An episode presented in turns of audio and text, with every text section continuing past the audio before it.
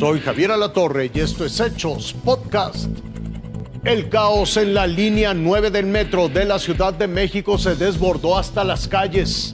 Dicen que fue por una maniobra errónea de una conductora. Así trataron de suplir la falta de servicio en la línea 9 del metro a causa de un accidente registrado la tarde del martes en la estación Pantitlán. Con patrullas de tránsito y policía preventiva repletas hasta el copete. Bateas a reventar, colgados de los tubos y hasta sentados en el toldo. Además enviaron camiones y trolebuses que tampoco se daban abasto. Luchaban para conseguir un lugar. Ya rápido entonces. Aquí eh, aprovecho para ofrecer una disculpa y a su vez agradecimiento a nuestros usuarios por los inconvenientes eh, que se presentaron la tarde, noche y ayer y eh, extender mi agradecimiento a los trabajadores del metro.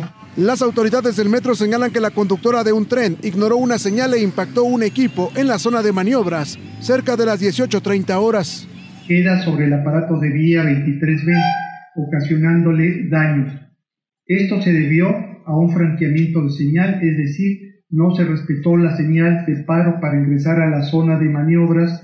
En esa área el convoy no llevaba usuarios. La operadora está bajo investigación. La sometieron a una prueba de alcoholemia que resultó negativa. Tiene 10 años de experiencia y un historial de conducción limpio.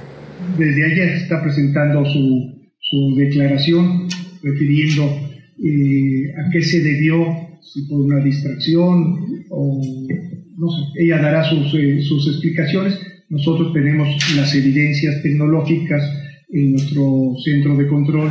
El servicio fue suspendido entre las estaciones Pantitlán y Velódromo. Después de casi hora y media, a las 19.50 de este martes, se restableció la operación y pasadas las 22 horas concluyó la reparación. También hubo caos en Guadalupe, Nuevo León, por la volcadura de un camión del transporte público. ¡Ay! ¡Se quedó sin frenos! ¡Se quedó sin frenos!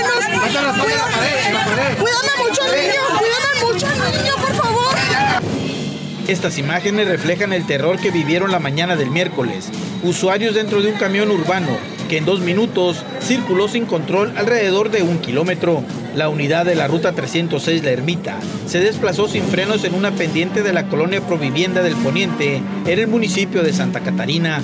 La pesada unidad se volcó en las calles de Tezomoc y Palermo, dejando una estela de 60 usuarios lesionados.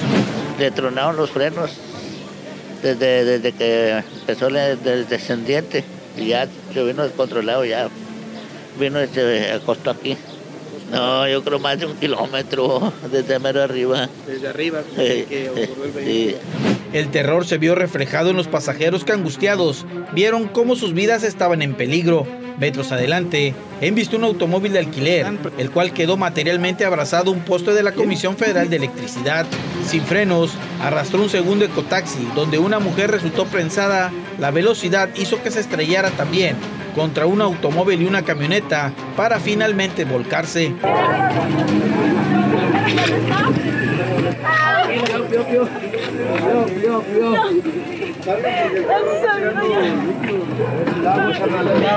¡Ay, 60 pasajeros fueron atendidos y llevados en ambulancias a varios hospitales. El accidente provocó incertidumbre entre varios vecinos. Mientras tanto, el chofer, esposado, fue trasladado ante las autoridades.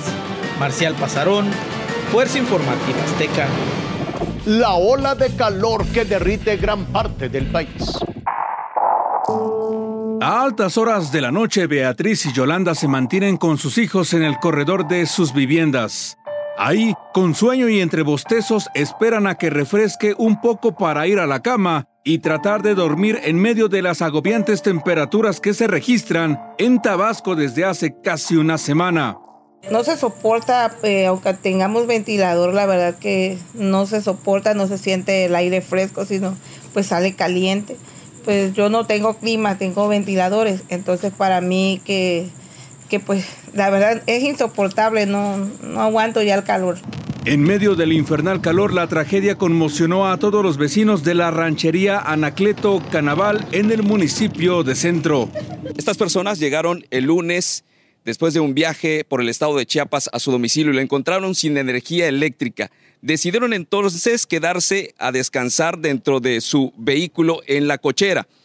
Una cochera que pues tiene estas características, está completamente cerrada y dada la falta de ventilación se infiere que se intoxicaron con los gases que emite la unidad automotora. Vecinos de Guadalupe, Nuevo León, reportaron la muerte de un perro por golpe de calor. Un perrito estaba amarrado en pleno solazo en un domicilio. Tocamos la puerta, no salió nadie. Al maltrato del animal se sumaron los más de 35 grados centígrados. El perro logra avanzar unos cuantos pasos hacia, hacia la malla, pero el, el perro se tira. En ese momento el perro muere. En Jalisco, padres de familia exigieron se modifiquen los horarios de clase ahora que el termómetro ronda los 40 grados centígrados.